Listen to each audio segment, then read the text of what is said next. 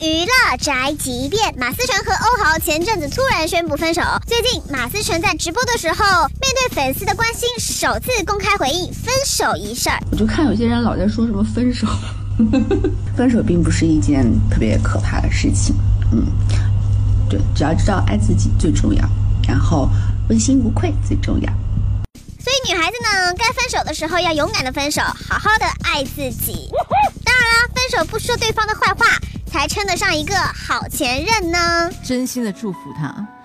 这就是本台饭桶发拉报道，以上言论不代表本台立场。